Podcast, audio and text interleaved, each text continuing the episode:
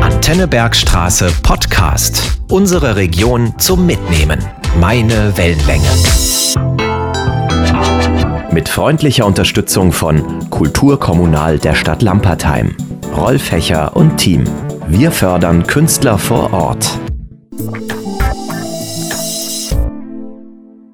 Willkommen zu dieser Podcast-Ausgabe. Ja, seid neugierig auf die heutige Kurzgeschichte des vierten Lambertheimer Schreibwettbewerbs. Die Autoren und Autorinnen wurden aufgefordert, sich in die Welt des Jahres 2048 zu versetzen. Wovon werden wir dann schwärmen? Was wird Kult sein? Was wird sich ändern?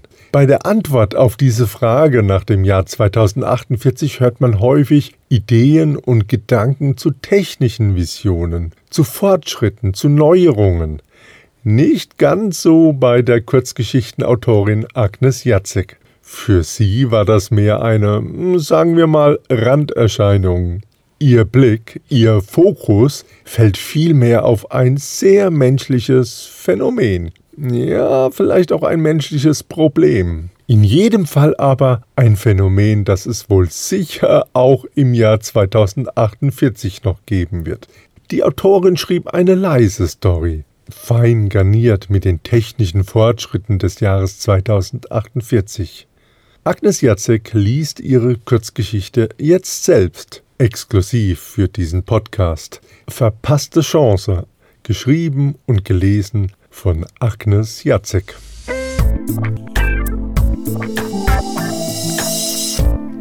Verpasste Chancen von Agnes Jacek. Liebe Miterdlinge, ertönte die Stimme von Macaulay Culkin, dem neuen Repräsentanten der Weltregierung.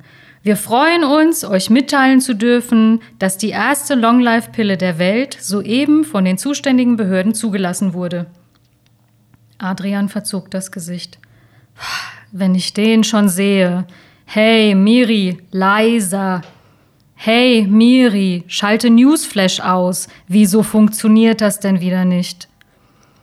Neuerdings wurden die Nachrichten direkt über die Wände seiner Wohnung ausgestrahlt, da er seit des letzten Updates mit der Sprachsteuerung nicht mehr zurechtkam und es auch keinen Menschen in seinem Leben gab, den er deswegen hätte um Rat fragen können oder wollen, schaltete sich die Regierung mehrfach täglich live in sein Wohnzimmer. Das kann doch nicht so schwer sein. Er suchte im Internet nach der Bedienungsanleitung. Ach, könnte ich doch einfach Ella fragen. Die wüsste, wie man das einstellt. Er schüttelte den Kopf, um den Gedanken loszuwerden, und lenkte seine Aufmerksamkeit wieder auf die Nachrichten. Miterdlinge, spottete er, es wird immer besser. Was ist nur aus unserer Welt geworden? Ich bin froh, dass ich nicht mehr vor die Tür gehen muss, wetterte er weiter. Was will denn die Kasperle-Regierung eigentlich? Pille? Was für eine Pille? Von der Wohnzimmerwand grinste ihm noch immer Macaulay Culkin entgegen. In seiner jetzigen Funktion als Regierungsrepräsentant war Macaulay öfter zu sehen als während seiner kurzen Schauspielerkarriere. Mit dieser kleinen Wundertablette seid ihr gegen alle Krankheiten, ja, auch gegen die schlimmen, gefeit. Ist das nicht fabelhaft? Unsere Wissenschaftler sagen, dass jeder von euch, der die Pille nimmt, mindestens 100 Jahre alt werden kann. Ist das nicht der Wahnsinn, liebe Miterdlinge? Selbstverständlich ist die Tablette für euch kostenlos. Allerdings ist die Abgabemenge auf eine Pille pro Person beschränkt. Die Zustellung erfolgt noch heute per Drohne. Nutzt diese einmalige Chance auf ein langes, gesundes Leben. Auf den Bildschirm starrend murmelte Adrian resigniert vor sich hin. Chance? Was weißt du schon von Chancen? Die einzig wichtige Chance habe ich vor langer Zeit vertan. Ach, Ella. Sicher jubelt ihr jetzt zu Hause und das mit gutem Recht, liebe Miterdlinge. Mit gutem Recht. Kalkins Stimme leierte weiter, mindestens 20 Dezibel zu laut. Dabei wollen wir euch jetzt auch gar nicht weiter stören. Eins noch, ergänzte er leiser und schneller. Durch die Einnahme der Pille verpflichtet ihr euch, das neue Renteneintrittsalter von 80 Jahren zu akzeptieren und in gewohnter Lautstärke schob er nach. Schönen Abend noch! Sein falsches, breites Grinsen unterstrich er mit einem scheinheiligen Winken und im nächsten Augenblick erschien statt seiner wieder die heute geblümte Wohnzimmerwand. Adrian sprang auf, was für ihn einem Marathonlauf gleichkam. Was zum Teufel! er keuchte. Natürlich hatte er, Adrian Wiesenbach, die genuschelten und somit vertuschten Bedingungen des Regierungssprechers gehört. Diese miesen Verbrecher, Ausbeutung nennt man das. Nochmal zehn Jahre. Nicht mit mir. Nächstes Jahr ist Schluss. Hast du das mitbekommen, Frankie? Er wandte sich seiner Fake-Fur-Katze zu. Sie war zwar nur ein Roboter, ihm aber seit 15 Jahren als gute und einzige Zuhörerin willkommen. Eine Zeit lang hatten Psychologen diese Tiere, die auch Lifesaver Cat oder Dog genannt wurden, im Rahmen einer Studie anstelle von Antidepressiva verordnet. Nicht, dass Adrian so etwas gebraucht hätte. Er war lediglich zu jener Zeit mit einem Psychologen befreundet gewesen und hatte sich als Testperson angeboten. Nur aus diesem einen Grund hatte er eine Lifesaver Cat. Dass er ihr einen Namen gegeben hatte und ständig mit ihr sprach und, das durfte natürlich keiner wissen, sie auch wirklich gern hatte, hatte überhaupt nichts zu bedeuten. Wie sonst auch gab Frankie außer des immer gleichbleibenden Schnurrens keine Antwort. Und doch hörte sich der Laut heute etwas anders an. Ein Klackern unterbrach das sonst so wohltuende Geräusch.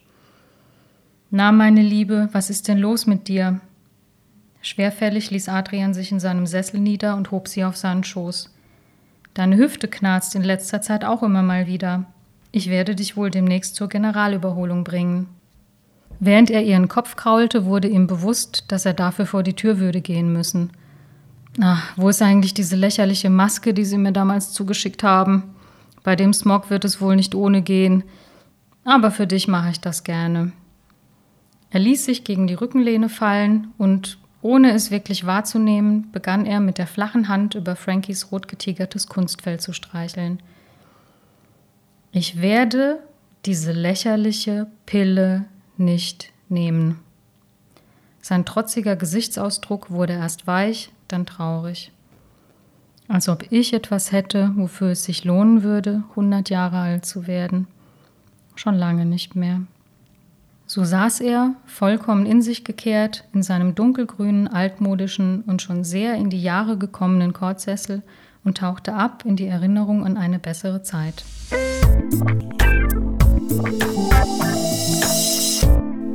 Hey, pass doch auf! Die Frau hatte der Länge nach auf dem Eis gelegen. Adrian hatte nicht mehr abbremsen können und sie in voller Fahrt mit der Schulter gestreift. Dabei waren die Schlittschuhe unter ihr weggerutscht und sie hatte das Gleichgewicht verloren. Oh Mann, das tut mir leid. Hast du dir wehgetan? Bei der Musik ist es wohl mit mir durchgegangen. Zerknirscht reichte er ihr die Hand, die sie zögernd ergriff. Danke dir, nein, mir fehlt nichts. Ich bin nur erschrocken.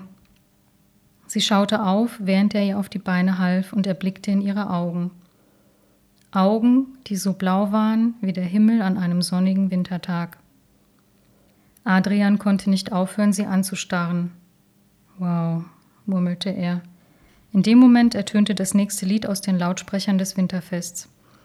I'll protect you from the hooded claw. Keep the vampires from your door.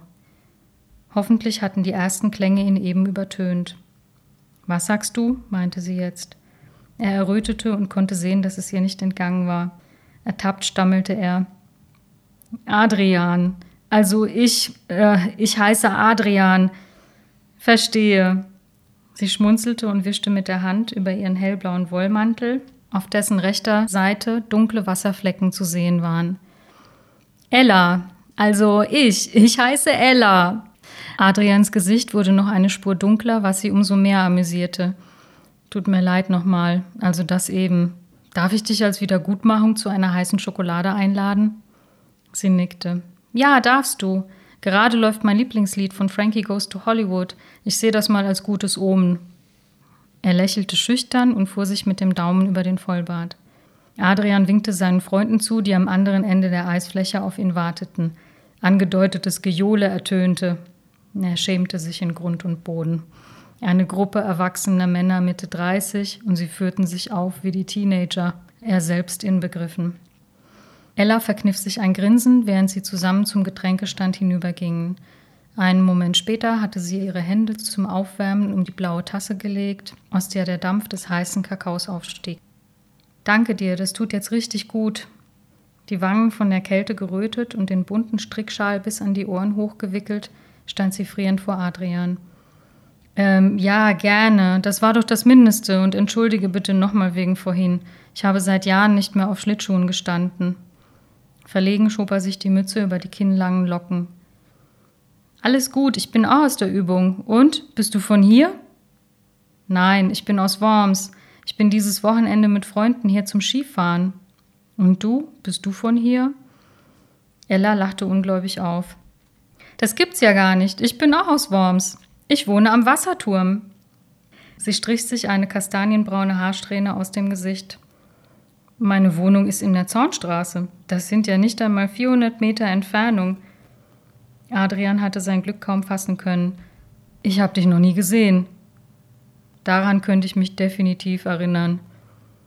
Er hatte sie angelächelt und war in ihren himmelblauen Augen versunken. Vielleicht können wir ja zu Hause mal etwas zusammen unternehmen. Oh, sie spielen schon wieder Power of Love von Frankie Goes to Hollywood.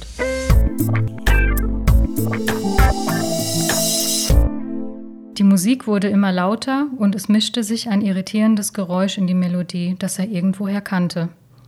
Langsam kam Adrian zu sich und war wieder zurück im Jahr 2048, wo die Katze auf seinem Schoß lag und klackernd schnurrte. Ach, Frankie. Vier Jahre lang hatte ich den Himmel auf Erden. Was war ich doch für ein Idiot. Sein Blick ging ins Leere. Adrian, deine Long-Life-Pille wird jetzt zugestellt. In einer Lautstärke, die Tote hätte wecken können, riss Macaulay Culkin ihn aus seinen Gedanken. In dem Moment klopfte es auch schon an der Tür. Wütend über die unsanfte Störung jagte er Frankie von seinem Schoß und sprang auf. Ich will diese blöde Pille nicht! Er riss die Tür auf. Der Concierge der Hightech-Wohnanlage, in der sich Adrians Apartment befand, zuckte zusammen. Äh, hallo, Herr Mi äh, Wiesenbach, wie geht's Ihnen denn? Ich glaube, in diesem Jahr habe ich Sie noch nicht gesehen. Ja, ja, ja, spar dir den Atem, Junge. Her damit! Er entriss ihm das Päckchen und ließ den Concierge stehen. Mit großen Schritten eilte Adrian ins Badezimmer und zerfetzte die Verpackung. Die kleine rote Pille lag jetzt in seiner Handfläche. Frust und Bitterkeit stiegen in ihm hoch. Er schleuderte die Tablette in hohem Bogen Richtung Lokus.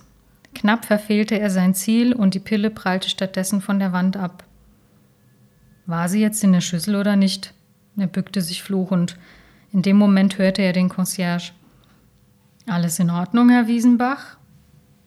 Adrian stutzte. Was haben Sie hier zu suchen?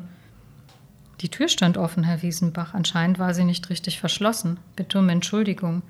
Was? Tür nicht richtig verschlossen? Ich. Ach, das kann ja gar nicht sein. Der Hausmeister nickte kurz und entfernte sich. Ja, ja, sieh nur zu, dass du weiterkommst. Unglaublich, dieser Kerl, was, Frankie? Adrian blickte um sich. Normalerweise entfernte sich die Katze nicht besonders weit von ihm, so war sie programmiert. Wo war sie denn nur? Er ging durch die Zimmer. Langsam wurde er nervös. Während er sie suchte, fiel ihm die offenstehende Wohnungstür wieder ein. Nein, das kann doch nicht. Oh Gott. Er rannte aus der Wohnung und den Flur entlang. Kurz vor der Haustür zögerte er. Der Blick nach draußen zeigte, dass der allgegenwärtige Smog in den letzten Jahren dichter geworden war. Aber das zählt jetzt nicht. Jetzt musste er Frankie finden. Entschlossen legte er seine Hand auf den Sensor an der Eingangstür. Der Concierge rief ihm noch hinterher: Ohne Maske hat das keinen Zweck. Doch er hörte ihn nicht mehr. Das Shirt über Mund und Nase gezogen, stürzte er durch die Tür nach draußen. Die 40 Grad heiße und verschmutzte Luft schlug ihm entgegen und er begann zu husten. Adrian hatte keine Zeit zu verlieren. Er musste, er musste Frankie finden. Sie war alles, was er noch hatte. Von diesem Gedanken angetrieben setzte er seinen Weg fort. Durch den Nebel konnte er nicht viel erkennen, also begann er schließlich zu rufen. Frankie, wo bist du? Frankie! Eigentlich hätte sie spätestens auf den Klang seiner Stimme reagieren müssen. Dass sie rausgelaufen war, hing mit Sicherheit mit den technischen Problemen zusammen. Hätte er doch früher reagiert. Hätte er doch den Techniker schon längst kontaktiert. Hätte er doch das Update aufspielen lassen. Hätte er sich doch wenigstens diesmal für das entschieden, was ihm am meisten im Leben bedeutete. Verzweifelt setzte er seinen Weg fort und verfluchte sich dafür, dass er so eine Couch Potato geworden war. In seiner Hast prallte er gegen etwas. Gegen jemanden anscheinend, denn das Hindernis schrie auf. Hey, können Sie nicht aufpassen? Die Frau drehte sich zu ihm um und schien etwas auf dem Arm zu haben. Tut mir leid. Ich hoffe, ich habe Ihnen nicht wehgetan. ich suche meine Katze. Adrian konnte fast nichts erkennen und der Husten quälte ihn. Die Frau erkundigte sich etwas freundlicher. Ist das hier Ihre? Wo ist denn Ihre Maske? Warten Sie, ich habe immer einen Ersatz dabei. Aus ihrer Tasche zog sie eine der seit Jahren üblichen Atemschutzmasken und reichte sie ihm. Dankbar setzte er sie auf. Durch den Filter und den zugeführten Sauerstoff ging es ihm sofort besser. Die Frau stand jetzt direkt vor ihm. Sein Verstand musste ihm einen Streich spielen. Er blickte in ihre Augen, Augen, die so blau waren wie der Himmel an einem sonnigen Wintertag.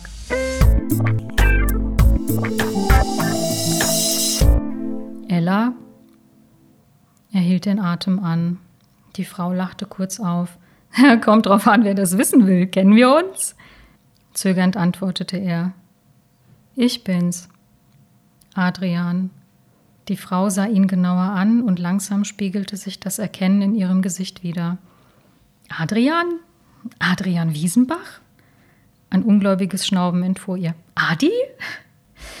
Auf ihrem Arm kam das etwas, das sie noch festhielt, in Bewegung. Frankie, Gott sei Dank.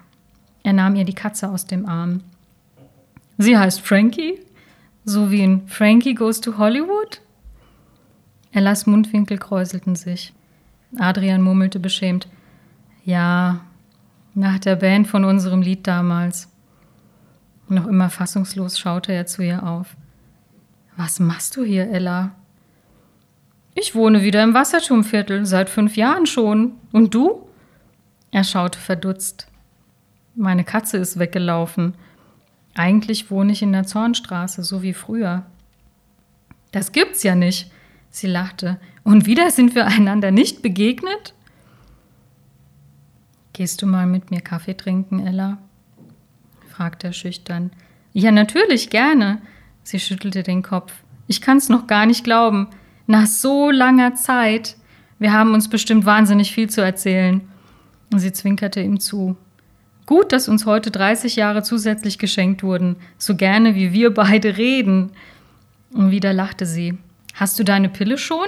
Ich habe meine vorhin direkt genommen. Adrian erstarrte. Er drückte ihr Frankie in die Hand und verschwand im Smog. Aus dem Nebel war seine Stimme zu hören. Ich bin gleich wieder da. Ella schaute ihm fragend hinterher.